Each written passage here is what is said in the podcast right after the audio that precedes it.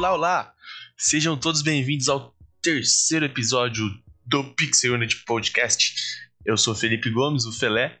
Estou aqui ao lado mais uma vez de Matheus Correia, o grande Matique. Fala, Matique, tudo certo aí? Ficamos um tempinho sem fazer, mas estamos de volta e cheio de assunto bom, hein? É, hoje tá muito bom. E aí, Felé, como é que você tá? Tranquilo? Tudo tranquilo também, né? Passando um pouquinho de calor aqui no nosso interior. Pois é, né? Tá um calorzinho um pouquinho complicado, mas tem que aguentar, né? É, fazer o quê? Faz parte. Bom, hoje a gente vai falar de ESL Pro League, América do Norte, América do Sul, Europa.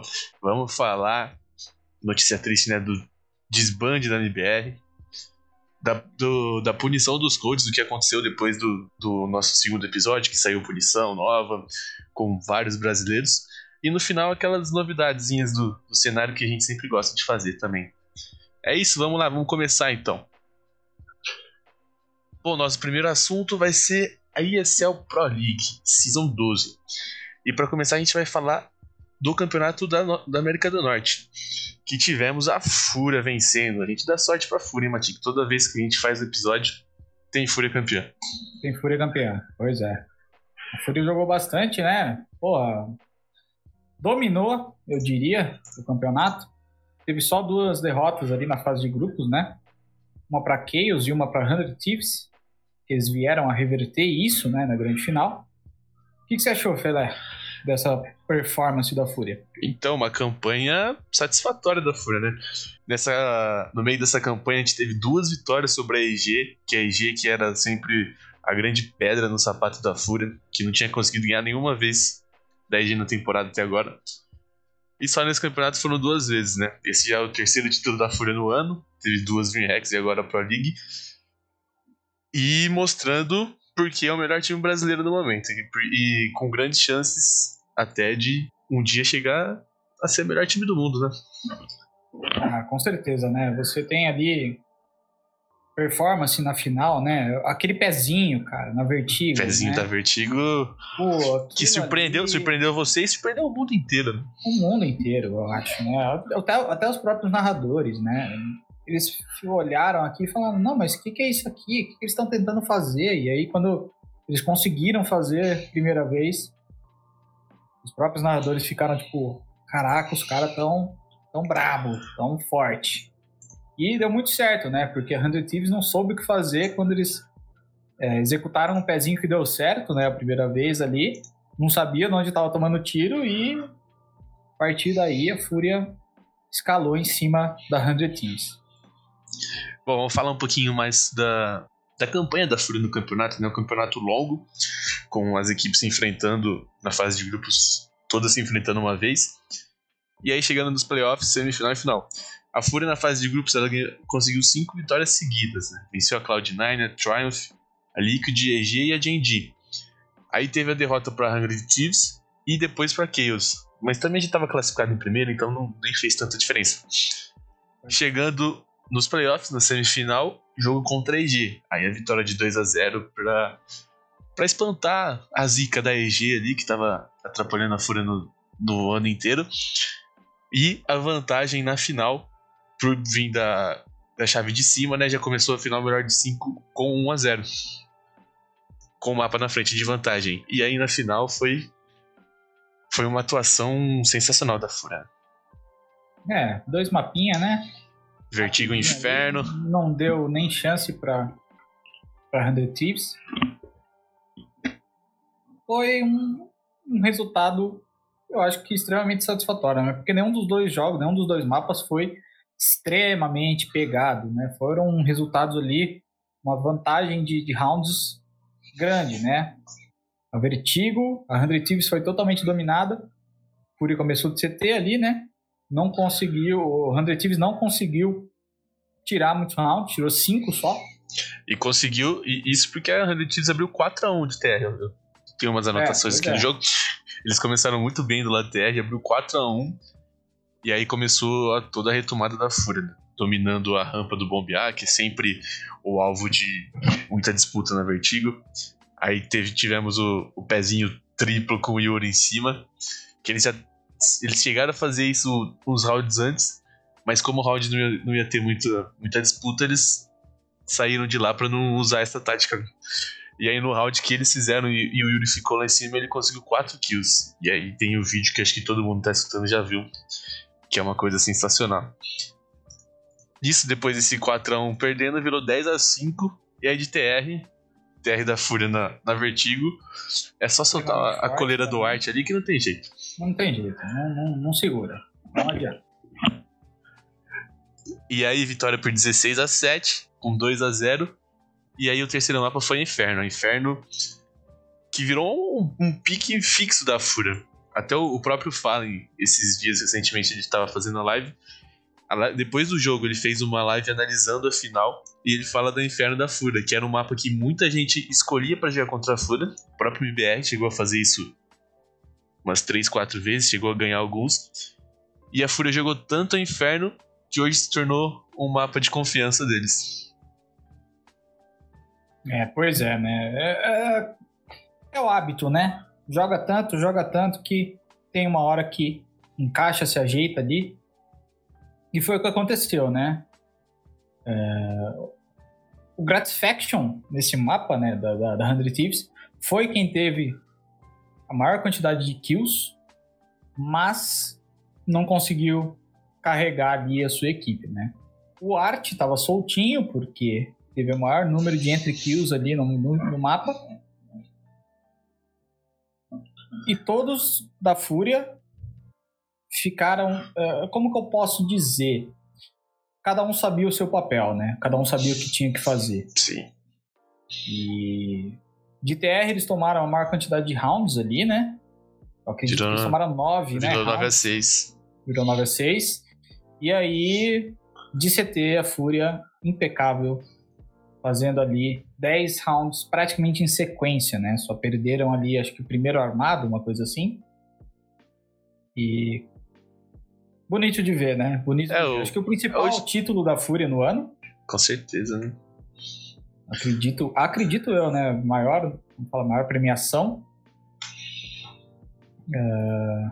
é o estilo de jogo que você gosta bastante ali, principalmente do lado do CP, né? Com muita agressividade, o art fazendo suas loucuras na banana ali. Ele com o Vini, que o Vini virou um rei da Inferno nas últimas atuações do Vini na Inferno, sempre mais de 25 kills. Sim. E, é uma, e é uma marcação ali que todo mundo sabe como, como que tá à disposição, pelo menos, dos bombs. Mas que é muito difícil de, de invadir. O Art e o Vini na B. Aí tem o Henrique tomando conta do meio ali pro Nip. O Cacerato Yuri revezando no tapete. Do Xuxa ali.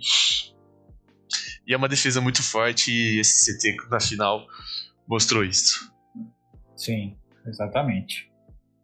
E teve, tem um, teve um round aqui que foi marcante no jogo, que tava 11 a 10 pra Fura, e era um round forçado da, da Hundred Chiefs.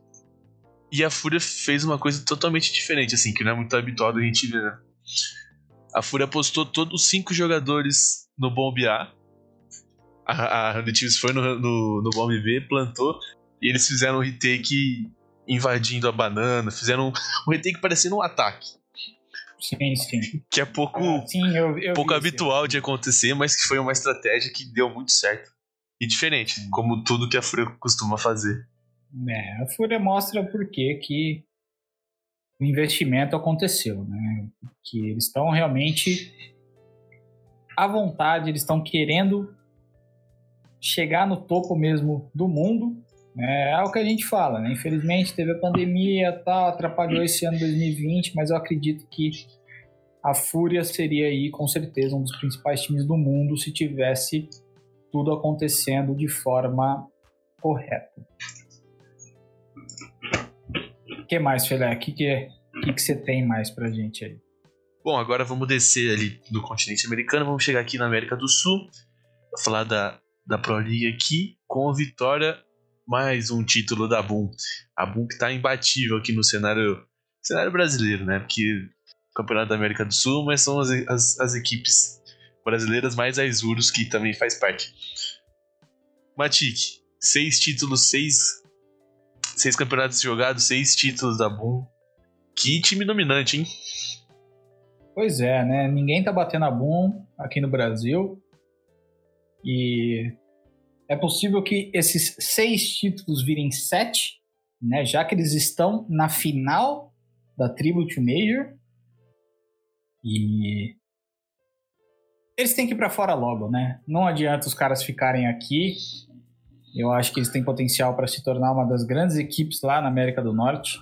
Vai bater de frente com muito time lá, pelo CS que eles têm mostrado aqui. Né? Eles estão fazendo realmente uma revolução no cenário nacional.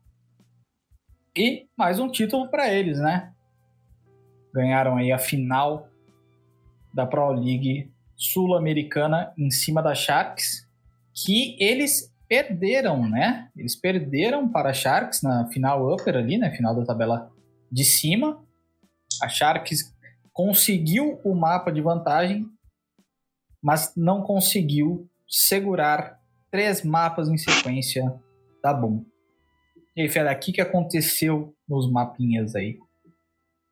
Pois é, Sharks chegou com a vantagem, mas chegou na hora da decisão, não teve muito jeito. Né? Vertigo, Dust 2 e Inferno, 16 a 8 na Vertigo, 16 a 9 na Dust, e a Inferno um pouco mais equilibrada, 16 a 12. E o grande nome da final foi o, Capitão Yel, né? No time de Phelps e Bolts, e também o Cello, os três mais famosos. Quem, se, quem mais destacaram na final foram os, os outros dois jogadores, o Capitão Yel, que terminou a final com 63 kills, 41 mortes, o rating 2.0 de 1.34, e logo atrás SHZ, 66-46 com 1.26 de rating 2.0. É, é um time muito bem encaixado, bem treinado com o grande Apocão. E como você falou, eles têm que logo embora e ir para América do Norte e eu acho que vão fazer bonito lá também, porque eles estão estão num nível de jogo muito acima daqui. E com certeza lá eles vão enfrentar umas equipes melhores, treinar todo dia com, com equipes diferentes, e isso vai aumentar ainda mais o nível deles. Ah, com certeza, né? É o que eu acabei de falar, né? Tem que ir para lá logo. Tomara que vão logo para lá, né? É, Acho que está, de certa forma, planejado para eles irem, né? Sim, eu acho que eles só, só ficaram por aqui por causa. Por conta da pandemia. Do, né? E do Major também. Que eles começaram Major, disputando. Os RR oh, local, é, né? Exatamente. Exato. Eles ficaram para jogar Tribute Major. E agora, como que ninguém sabe o que vai acontecer, provavelmente. Talvez eles fiquem até o fim dessa temporada aqui e no começo da próxima já, já vão para lá. É, e vão, é o que você falou, né? A tendência de crescimento deles lá vai ser muito grande, porque uma equipe que domina tanto o cenário nacional desse jeito, quando vai para lá, a chance de crescer é muito maior. Né? Pode começar perdendo para as equipes que tem lá, mas eu acho que é natural, é uma fase de preparação, né? Querendo ou não, o CS brasileiro é muito diferente do CS de lá. Então eles podem ser surpreendidos ali pelas equipes norte-americanas, mas com o tempo, eu acredito que a Boom pode ser também uma das grandes equipes atuando na América do Norte. Vamos ver, vamos esperar para que isso aconteça. Bom, e você estava. A gente estava falando aqui em off de um possível confronto ali, Boom e Fúria. Seria bem Sim. interessante, hein? Dois times. Seria bem interessante. Que estão mandando muito, que possuem jovens jogadores com muita mira, né? Muita bala, muito, muita noção de jogo. E quem sabe no futuro uns, uns clássicos Boom e Fúria para alegrar nossa torcida brasileira. Pois é, né? É... Seria uma coisa bem interessante de ver, né? Porque, infelizmente, né, é um assunto que a gente vai falar daqui a pouco. A MBR já não é mais uma opção, né, para jogar contra a Fúria, pelo menos por enquanto. Mas isso é um assunto para daqui a pouquinho, então vamos lá. Boom e Fúria seria muito interessante de ver, porque, né, como eu disse, né, são dois tipos de CS diferentes, mas eu gostaria muito de ver esse duelo acontecer logo, né? São as duas melhores equipes do Brasil, podemos dizer assim, né? Uma atuando na América do Norte, uma atuando aqui no Brasil, mas eu acredito que seria um duelo muito muito interessante de se ver. Porque, né, também você tem ali na Boom dois caras que participaram, né, da equipe da SK ali, da, da, da MIBR propriamente dito. são caras experientes, né? O Boltz já ganhou o campeonato com esse carro, o Phelps também. Então, eu acredito que o fato de ter esses dois caras na equipe, mais o Yel, que também teve uma boa passagem ali pelos Estados Unidos, na LG, acredito, né? Que ficou um bom tempo. Sim.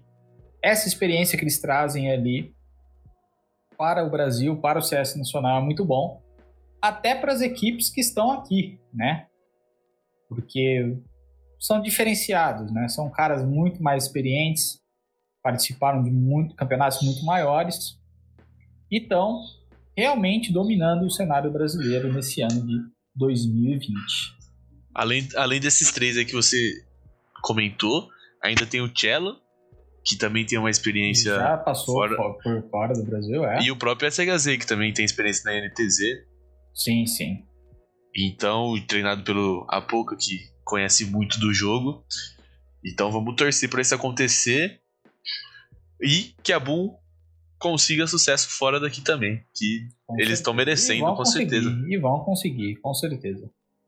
É só, só um detalhe, só adicionando assim, né? O Cello uh, e o SHZ, eles tiveram passagens por lá, mas não foram tão. Como que eu posso dizer?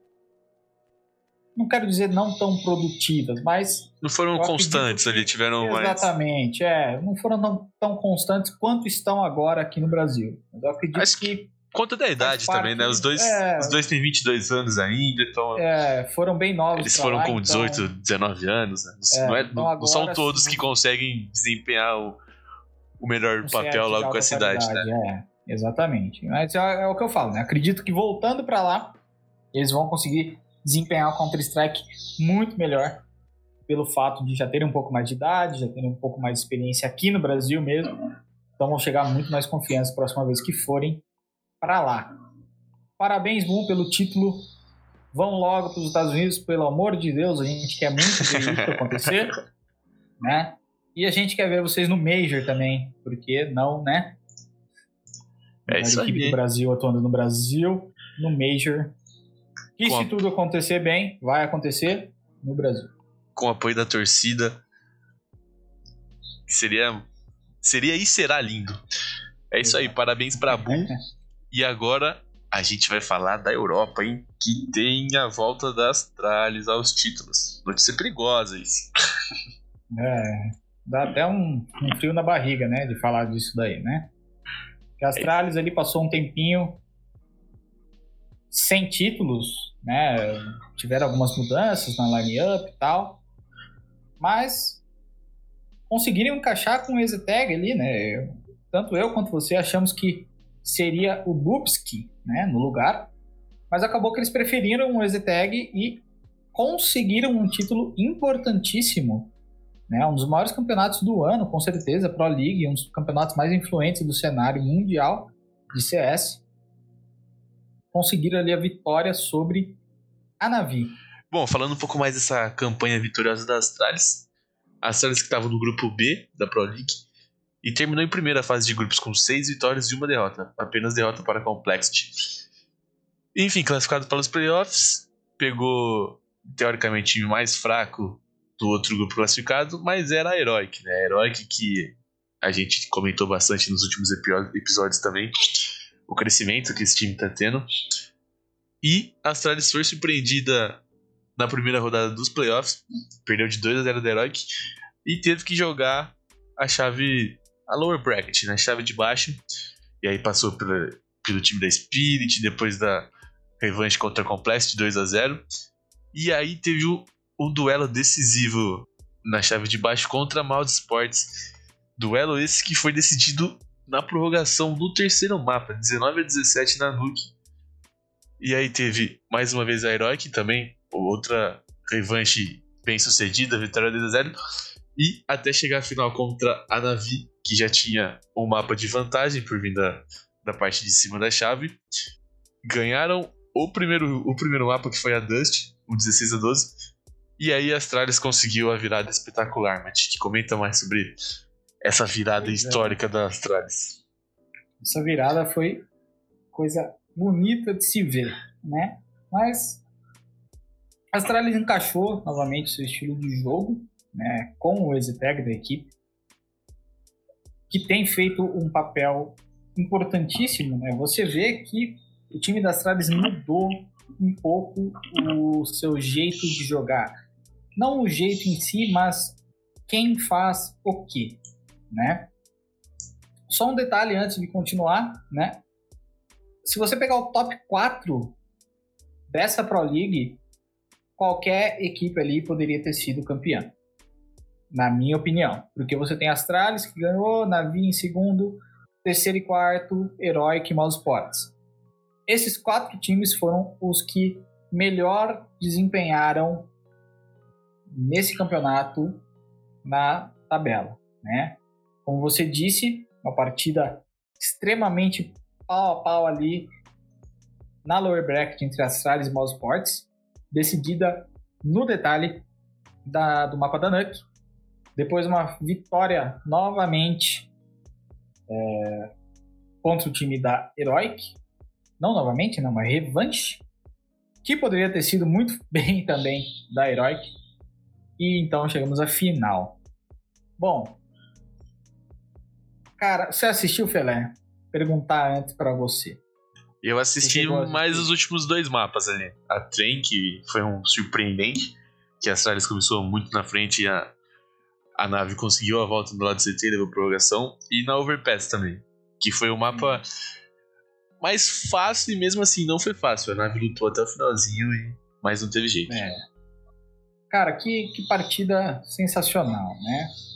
A Dust 2 por parte da Navi foi tranquila até, né? Um mapa que eles gostam bastante de jogar e dominam bastante o mapa.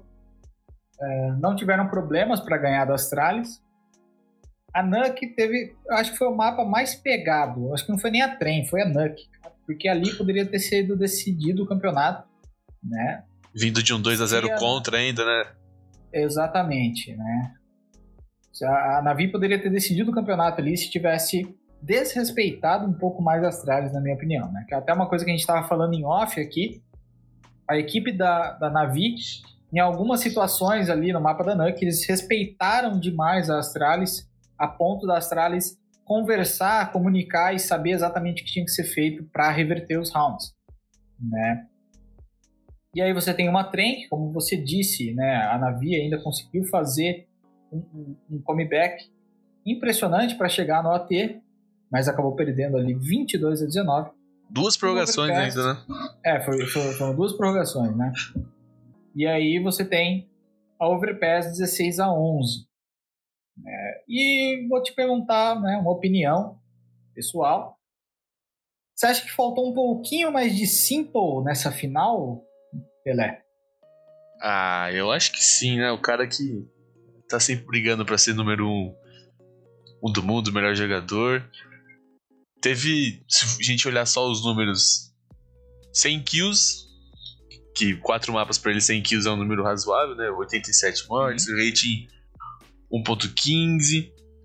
Mas a gente sempre espera um pouco mais de um, de um cara tão diferenciado que nem o Sipo, né? Do outro lado, o Device teve uma participação também muito boa, principalmente nos mapas decisivos. No duelo dos, dos gênios, dos, dos AWPs fenomenais, o, o Device levou a vantagem. É, então, né? A Astralis é uma equipe que.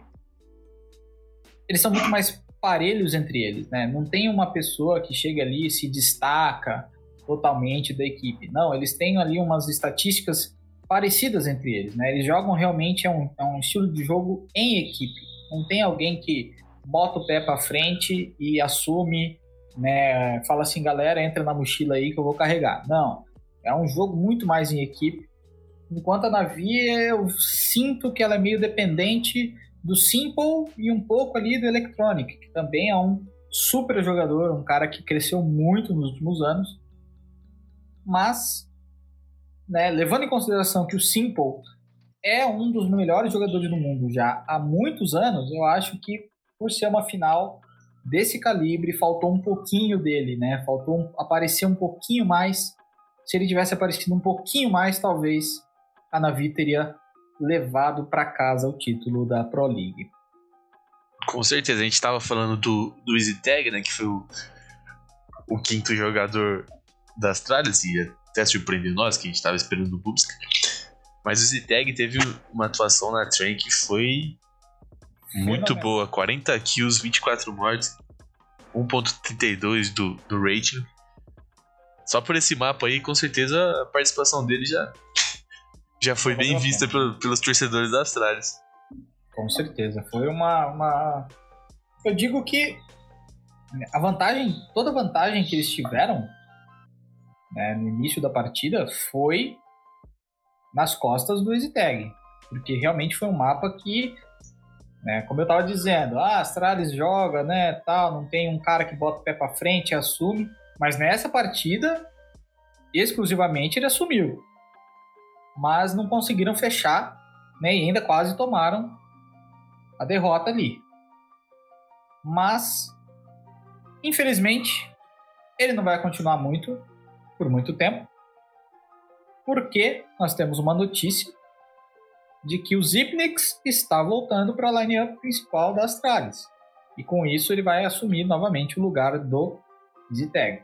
Acho que não tem nem muita contestação, né? O cara até, o Zintegra tá falando, não, não tem problema, cara, pode Beleza, voltar. Você que é o Clutch Master aí da história do CSGO. então, você que manda quando precisar, eu jogo aqui. Um campeonato menorzinho, quando alguém quiser descansar. E ele voltando com vontade, né? Depois de um tempo fora, conseguiu descansar, resolver os problemas. E agora volta com cheio de gás e com o time em grande fase. O time já voltou a top 2 do mundo, é... vencendo o campeonato depois de quase cinco meses sem ganhar. Eles ganharam um qualificatório, qualificatório pro Major. Antes disso tinha sido só no último, no final de 2019. Então. Que era essa line-up que está voltando agora, né? Que vai voltar a atuar junto, a melhor. Né? Exatamente. Né? tempo do Counter-Strike. Sim. Volta a atuar junto agora com a volta do Zipnix. Então a gente vai. Acha? A gente tem que ficar preocupado? Ah, eu acho um que a gente vai falar aí. bastante disso ainda, hein? Eu falar bastante que... das tralhas aí nos próximos episódios, próximos campeonatos. e teve até uma coisa interessante hoje no, no Twitter, logo depois do título, que o Glaive ele postou falando que eles tinham uma disputa com a Fúria para ver quem que o verdadeiro campeão da Pro League, né? Eles meio que desconsiderando os outros campeonatos, né? A Boom com certeza não gostou disso. Mas tudo bem, até entende. E aí ele fala que eles tinham que jogar com a Boom pra saber, mas que só de saber que ele teria que enfrentar o Art do outro lado ele já ficava um pouco assustado. É, o Art, o Art assusta ali o pessoal. Medo, né? É. Até é porque isso. se você for parar pra pensar, né? Arte e companhia foram os responsáveis de quebrar o streak de vitórias da, da Astralis na NUC. Com certeza. Até então, nenhum time tinha conseguido bater a Astralis na NUC. Fazia muito tempo que eles estavam extremamente dominantes no mapa, e aí chegou a Fúria lá e ganhou, se eu não me engano, não só uma, mas duas vezes no mesmo campeonato, né? Exato. É, é bom ter medo da Fúria mesmo. mas é isso aí, brincadeira da parte, a Astralis voltou com tudo. E quando eles votam assim, a gente sabe que, que pode acontecer. É pra, é ter medo também, querendo ou não. E vamos sair das Astralis para um assunto triste, né? Que a gente já tinha falado no episódio anterior. O que, que iria acontecer com a MBR, infelizmente, foi o fim. Bom, é isso mesmo, né? MBR chegou ao fim, não é o fim da MBR, mas é o fim dessa line que a line mais popular do Brasil, que sempre atraiu muito público nos jogos. Chegou a quase 400 mil pessoas assistindo final de campeonato nesse ano. E foi isso, Você mesmo, né, Fedé? Você mesmo foi atraído pela MBR, né? De certa forma. Comecei a, a gostar por causa deles e sempre estava acompanhando até os campeonatos menores agora no, nos últimos tempos ali que eles estavam no Bootcamp na Europa. Mas notícia que surpreendeu todo mundo já faz um tempinho, já que foi no, foi no dia 13 de setembro, um domingo à tarde, e do nada aparece uma nota do MBR no Twitter falando que Fer, Taco e Dead estavam fora do time. Depois de alguma reunião, alguma conversa entre os, os managers e os jogadores, e as três demissões, né? podemos falar de demissões. E, gente, e, todo mundo ficou esperando o que o Fallen ia falar, o KNG. O KNG postou uma nota logo depois falando que não concordava com a decisão, mas que, que seguia. E o Fallen se pronunciou só depois. Já era à noite, já fazia um bom tempo. Ele soltou uma nota falando que não concordava com a decisão e que por isso ele preferia ficar no banco, se ausentar do time, se afastar e provavelmente sair também.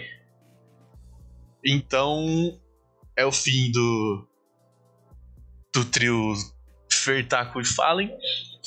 E provavelmente o fim dessa line com o KNG e o TRK que deu uma esperança que eles conseguiriam voltar pro, pro topo ou conseguir brigar no topo. Bom, agora a gente não sabe muito o que vai acontecer. Provavelmente KNG e TRK vão ficar e começar o projeto dessa nova BBR. E os três mais experientes, não sabemos se eles vão se juntar, formar um time.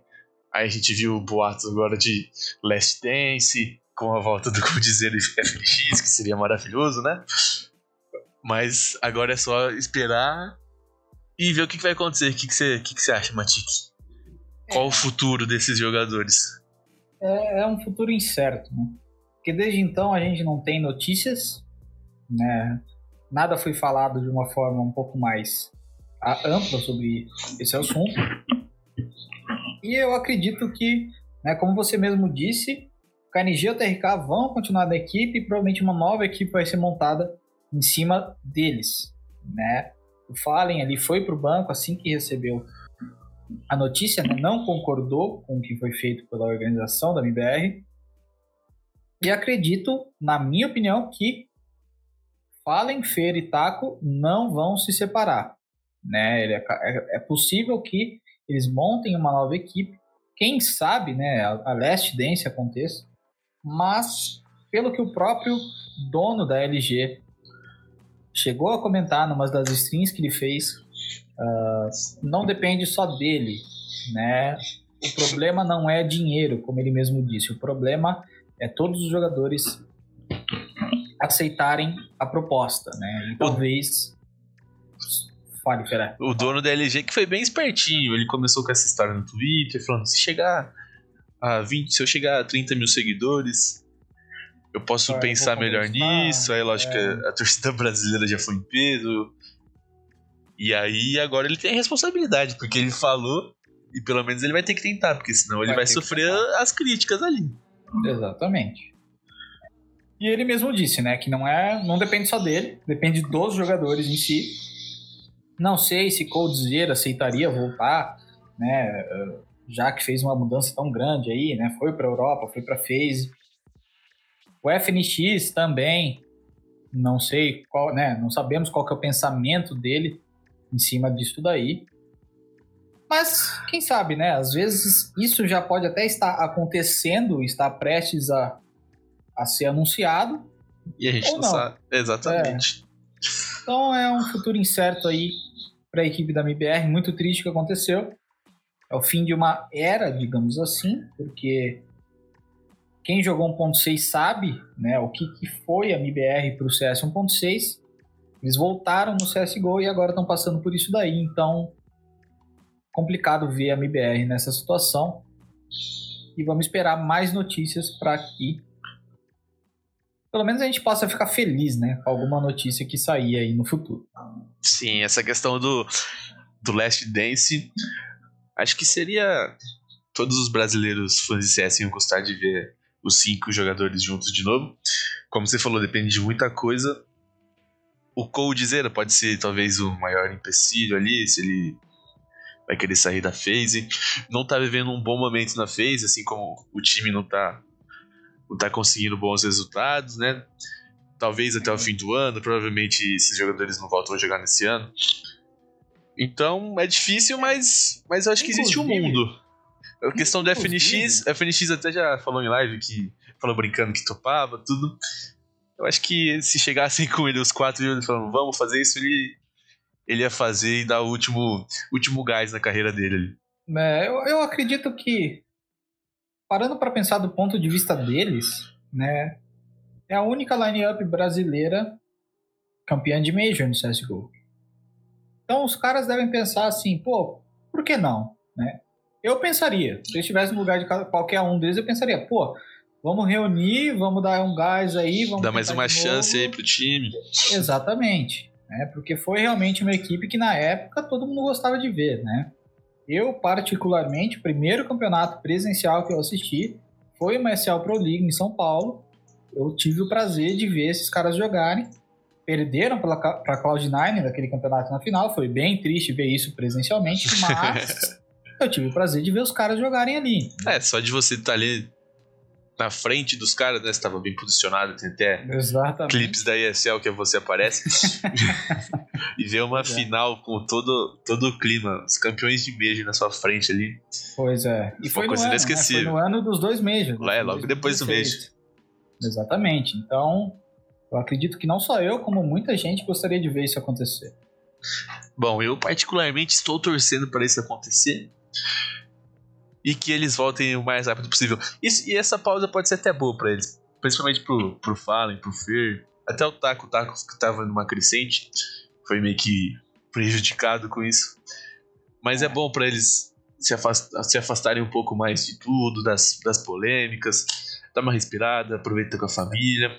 É, se você parar para pensar, Felé, o que acontece é o seguinte: o, o, esse time ele tem um, um, um, núcleo, né, um core ali há muito tempo junto, muito tempo.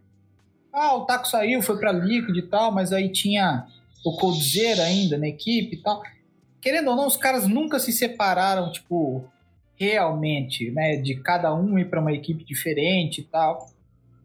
Então, de certa forma, é bom realmente que isso aconteça, né? Que eles dêem um tempo agora, para, pensa bastante no que quer fazer, em como vão seguir, né? Porque às vezes a gente está falando tudo isso daqui que também pode acontecer totalmente o contrário, uhum. né? Cada um vai para uma equipe diferente e acaba realmente com a equipe brasileira que transformou o cenário no, nacional, né? Os fãs aqui no Brasil no que é hoje, né? E só adicionando uma coisa que eu esqueci, estava falando ali do Coldzera na phase, que não tá tão bem e tal, não tá numa boa fase na equipe. A G2, pelo que parece, está interessada em adquirir o Nico, né? Será que a gente vai ver aí também uma junção dos primos? Do Hunter e do Nico jogando junto? e será que vez? poderemos ver uma phase brasileira aí? hum, quem sabe, hein? Quem sabe? Já pensou a volta dos Já pensou? Last Dance na Face? Seria uma coisa espetacular, seria, seria interessante, né? Porque se você for ver né, o histórico da organização, um dos donos, né? É brasileiro. É, é, brasileiro. Né? E a FaZe já tem equipes em outras modalidades, né? Tem equipe, não sei se até hoje, porque eu não acompanho, mas já teve equipe ali no Rainbow Six, né? É uma equipe totalmente brasileira. Então, pô, seria muito interessante ver um time da FaZe brasileiro também. Olha só, hein? Fica aí a ideia. Vamos, vamos começar a mandar pro Temper no, nas páginas dele ali. e... Faça você a Last Dance. é, dinheiro não falta aí, hein? É. e falando um pouco mais sobre a MBR, a MBR recentemente soltou um vídeo até meio que motivacional narrado pelo Kogu, usaram uma das maiores figuras da história da organização, se não for a maior, para dar uma tranquilizada na, na, torcida, falando que eles vão voltar, que é um momento de reconstrução. Assim, a torcida vai estar junto com o MBR, mas o que mais atraía no MBR era o fato dos jogadores estarem lá, né? né? E, é, e, e nessa nova fase, tinha, né? sim. E a torcida, eu acho provavelmente, se joga um time fala em Feira e Taco, mais algum brasileiro, ou também, não sei, contra a nova BBR aí, acho que seria bem dividido até com mais torcida pro time dos, dos três jogadores. Porque nesses últimos tempos eles que estão chamando, que chamaram a atenção e a vontade do, do, torcedor de assistir o CS. Mas eles postaram um vídeo e aí também a gente pode pensar o que pode, o que pode acontecer com times, uma futura lineup. Muito se fala dos jovens da IE, que tem até a, a, cláusula de negociação ali, do mal, seria talvez uma boa, do mal, RCF também, que vem jogando muito bem. Aí a gente pode olhar aqui pro Brasil mesmo, o Lato, que é um jovem que tá se destacando muito. Enfim, dá pra gente fazer uma, uma suposição ali de um, de um quinteto do IBR. É, eu acredito que vai ser isso que vai acontecer, né? Como você bem disse, o time da IE ali, eu acredito que vai ser contratado pela MBR, até porque, né, como você diz, ele uma certa parceria, né, que eles têm entre eles. Eu acredito que está na hora de puxar os garotos da da IE para a MBR, já que o trio saiu, né? Precisamos de um novo, de um novo trio. Então, acredito que tem sim jogadores capazes de entrarem na equipe da MBR e fazerem um bom trabalho, com certeza. Principalmente se o KNG for ficar na equipe, o TRK também, são dois jogadores que já estão na, na América do Norte há muito tempo, têm experiência e tal. Se pegar jogadores aqui do Brasil, né, atuantes no Brasil, com certeza esses jogadores vão aprender muito ao lado desses caras e quem sabe uma grande equipe não possa se formar com o KNG e o TRK na equipe. É, o KNG que já vinha sendo, já vinha sendo o capitão do time, né? Nessa é, nova é. equipe, ele seria final, o grande né? líder. O TRK é um Exatamente. cara que cresceu muito nos últimos tempos ali. Então já tem a, a base desses dois jogadores. E eu acho que seria bem legal puxar jovens mesmo, para eles crescerem. E aí ver o que acontece, né? Vai que vai que o time encaixa e, e pode dar trabalho fora de novo. Enfim, a gente torce para que boas coisas aconteçam e que a gente veja em pouco tempo o MBR de volta e também Taco Feira e Fallen aos servidores, né? Pois é. O que mais, Filé? Vamos ver que a gente tem aqui? Ah, a gente tem um assunto muito bom para falar agora, hein? Hum, a gente falou bastante ah, no último episódio. Polêmica. A gente falou até que teria mais desdobramentos e vamos falar do bug dos coaches. Agora com punição, hein? Punições definidas pela EZIC e cheia de brasileiros, né, Matheus? O que, que você pode contar aí? É. Bom, a ESIC, né, Comissão de Integridade de Esportes Eletrônicos, já estava investigando, né? A gente até tinha comentado de três coaches que tinham sido banidos e afastados. Né? Na, na, até então era o Zoner, né? Que tomou um ban ali extremamente alto, eu diria. Né? São três anos de, de banimento. O Handen, que é da Heroic, e o Dead, que até então era da MIBR. As investigações continuaram acontecendo, né, como a gente tinha dito antes nos episódios anteriores. Uh, eles ainda tinham muitas e muitas e muitas demos para verificar, né, para trabalhar em cima. E acabou que a Ezik divulgou uma lista com todos os coaches que foram suspensos, né, banidos, por abusar do bug dos coaches.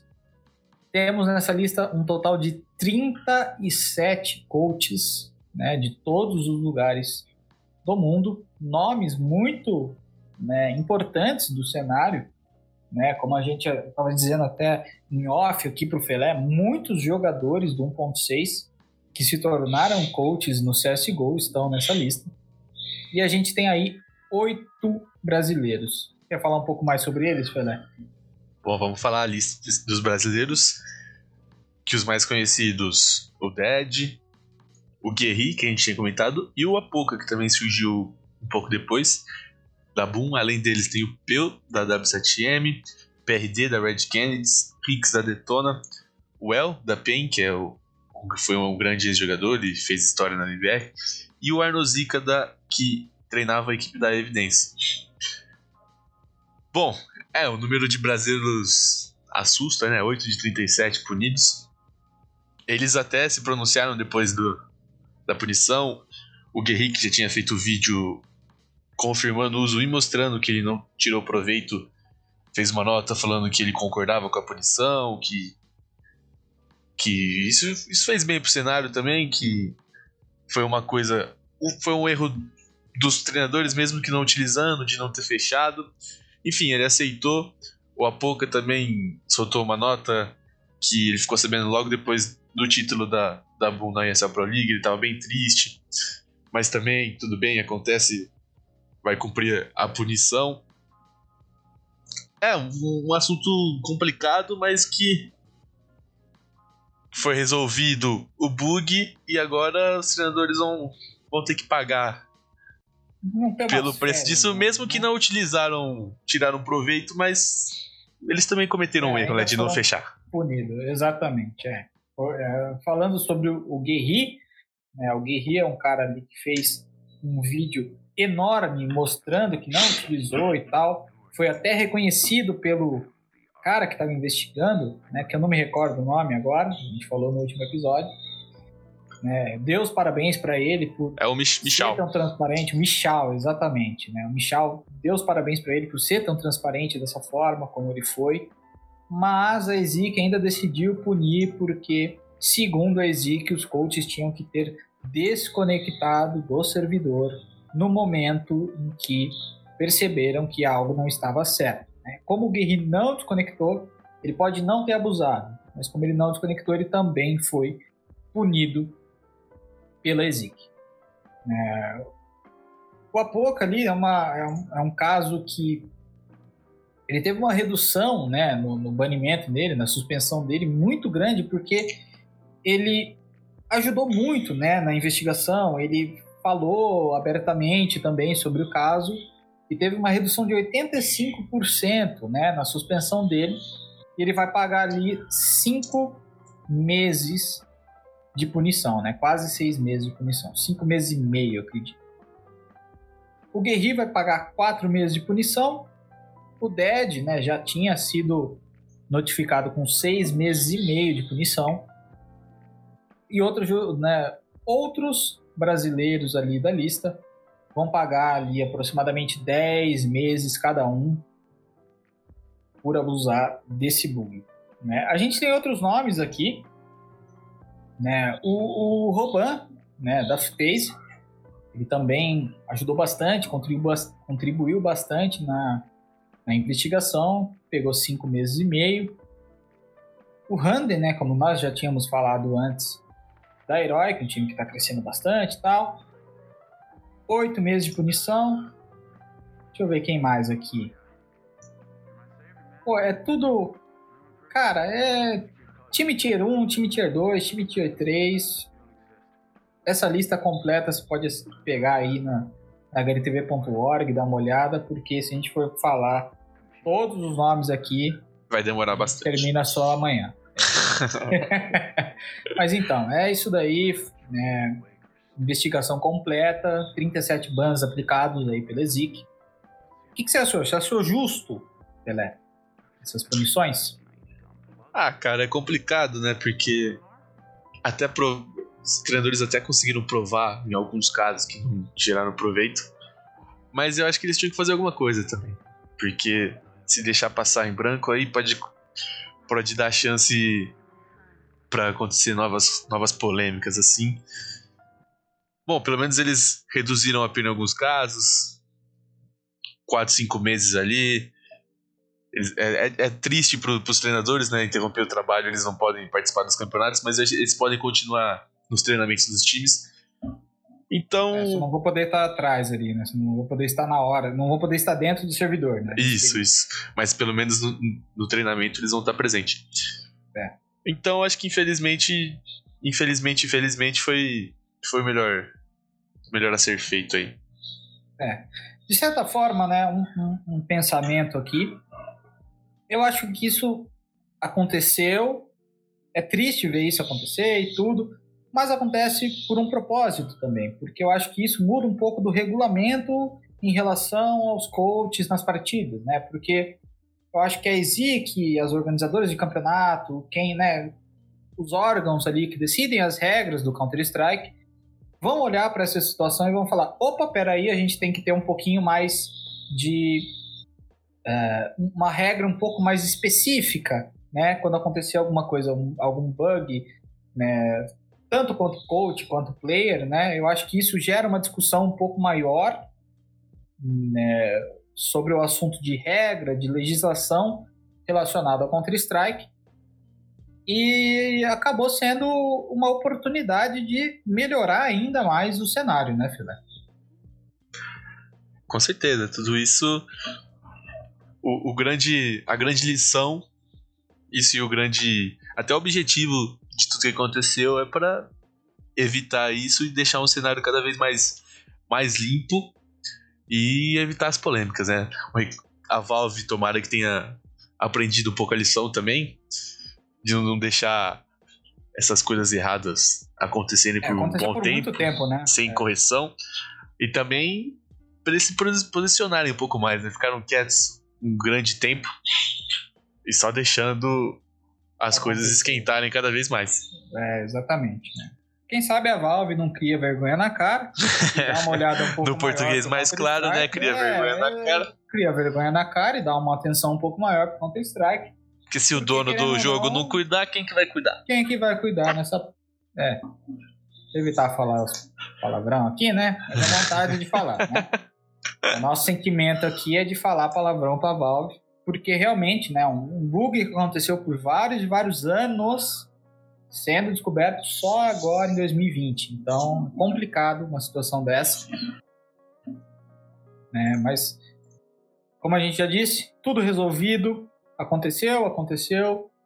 Né? Tomara que no futuro não volte a acontecer coisas desse tipo. Para que a gente tenha um esportes cada vez mais íntegro e bom para todos, né? Bom para coach, bom para jogador, bom para fã e é isso aí. E que seja destacado pelo pelos ginásios lotados, pelos, pelos desempenhos dos, né? dos times e, e, sem polêmicas aí. Exato. Como Bom, é, agora vamos. Como tem que ser. que a gente espera que aconteça e torce também. Agora a gente vai, partir pro final, sempre finalzinho, a gente sempre parte de polêmica pra, pra última parte do nosso podcast com notícias mais leves, né? Dar aquela atualizada, quebrar um pouco o clima quente do, dos outros assuntos. Vamos para as nossas novidades em alguns assuntos que surgiram recentemente. Bom, chegando agora na nossa última parte, vamos falar do calendário de 2021, hein? A ESL o DreamHack, que fizeram uma parceria, divulgaram um, um suposto calendário aí para 2021 com boas novidades. Né? Eles divulgaram oito eventos de fevereiro até dezembro incluindo sete torneios da que antes era da ESL apenas e, um, e uma DreamHack Masters. E num formato diferente, eles estão planejando fazer em dois finais de semana para os times diminuírem as viagens. Então, no primeiro final de semana seria fase de grupos, e no outro fim de semana os playoffs. Enfim, uma novidade e também tentando se adaptar a esse, esse novo mundo que esperamos que em breve esteja bem próximo do que, do que era antigamente. O que, que você achou dessa, dessa novidade, Matic? Bem legal, né? Pelo menos os jogadores têm um, uma previsão, se tudo der certo, que, que pode acontecer já.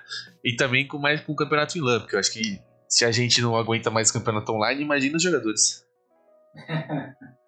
é, pois é, foi um, um, comunicado, é, uma, um projeto né, da ESL que eu acho que tem tudo para dar certo. É, eles divulgaram também algumas imagens de um, estúdio, né, onde vai acontecer a primeira fase desses campeonatos. E acredito eu que até lá a situação relacionada né, pandemia vai estar mais amenizada e a gente vai poder ter campeonatos sendo realizados em LAN, né, presencialmente e com torcida.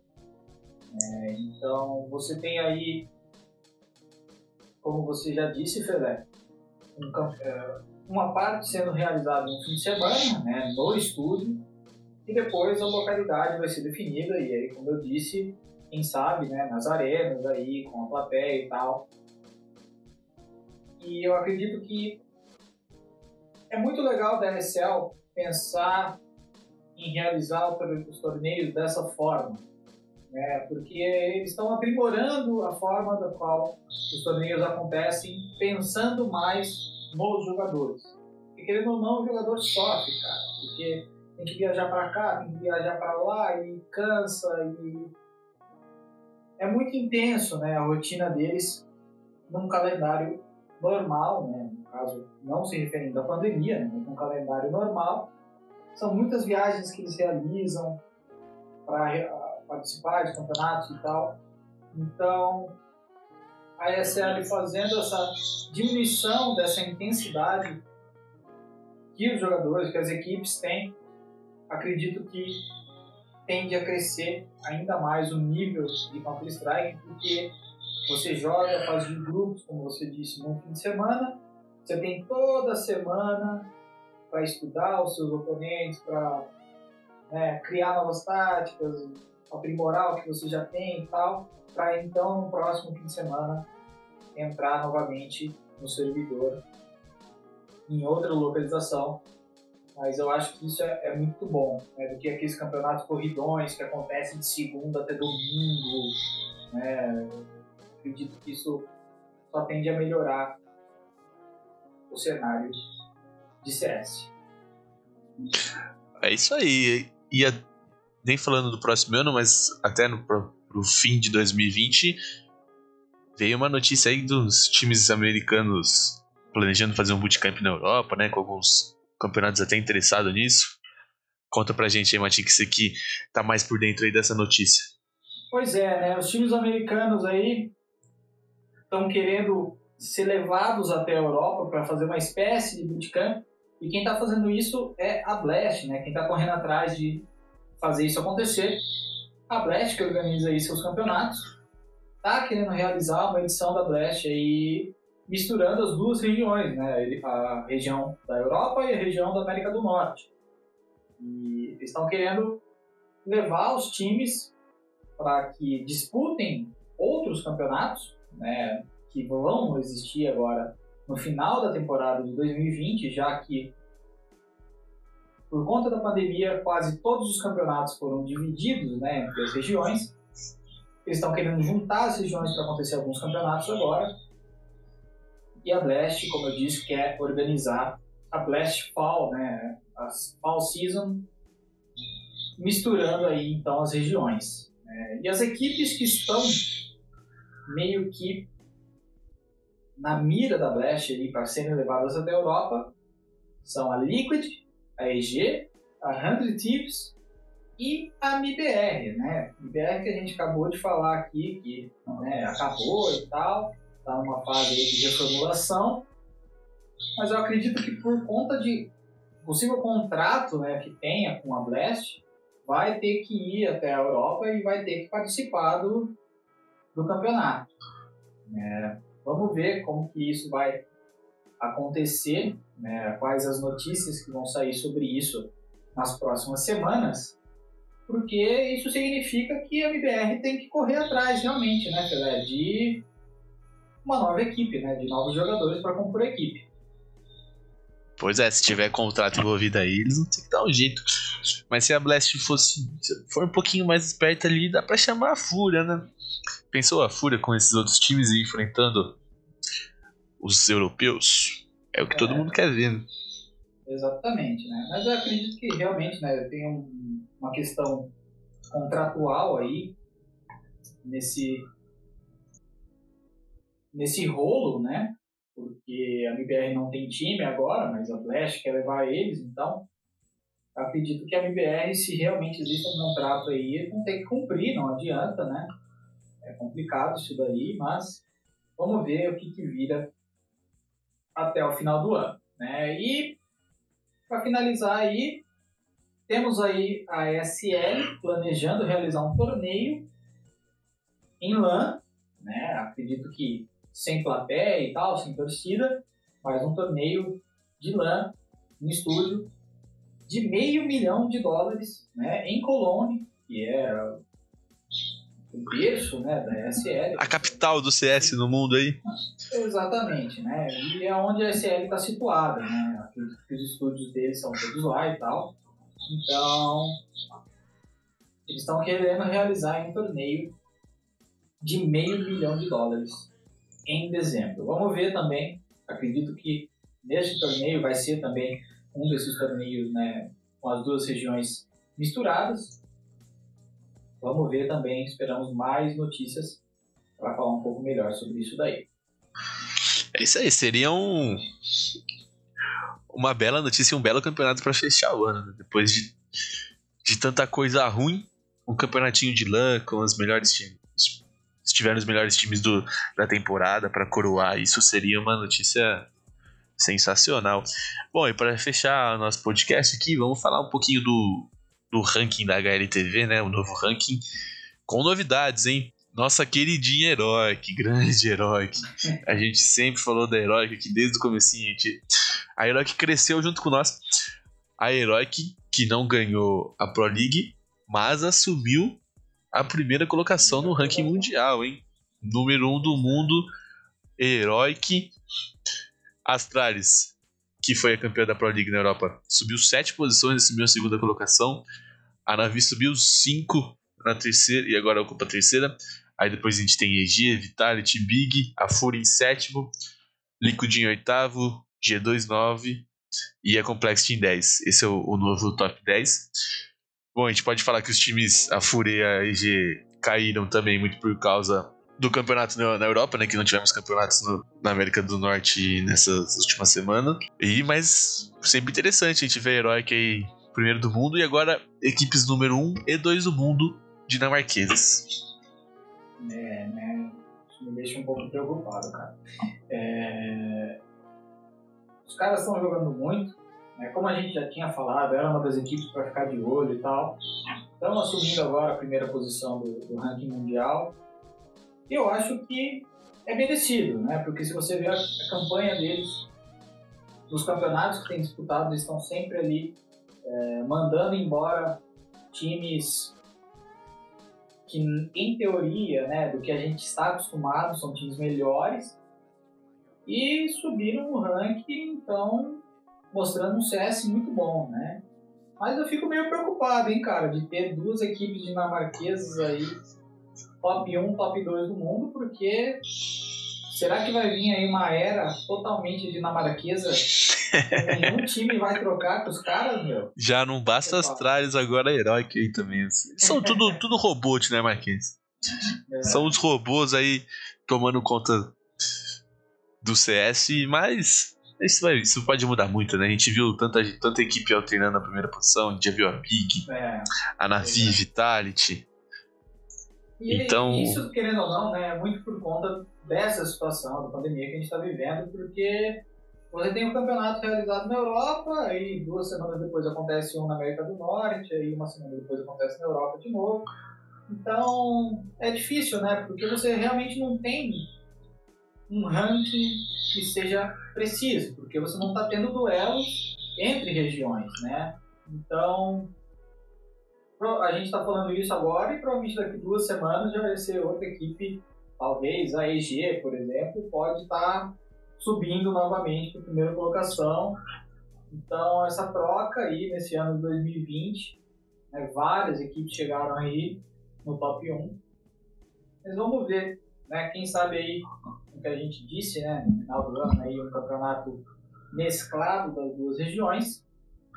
A gente não tem aí realmente um, um pouquinho mais de precisão desse ranking mundial aí, fornecido pela HLTV. É isso, isso mostra também a, a competitividade do, do CS, CS online também, né? Provavelmente LAN a gente não teria tantas trocas assim, mas a gente vê que hoje não, não existe mais bobo no CS e tem muito time bom aí. Bom, eu acho que a gente fechou o nosso terceiro episódio, né? Falamos bastante, bastante coisa boa. Foi muito legal. Bom, quero agradecer a todo mundo que escutou a gente, agradecer ao Matic, deixar aquele recadinho para seguir a gente nas redes sociais, arroba PixelUnitBR. No YouTube também, inscreve no canal, que nossos episódios também estão no YouTube e em breve teremos, teremos novos vídeos com vídeos bem legais. Enfim, valeu Matic, Muito obrigado aí por mais um episódio juntos. É nóis, tamo junto. Obrigado para todo mundo que está ouvindo a gente até agora.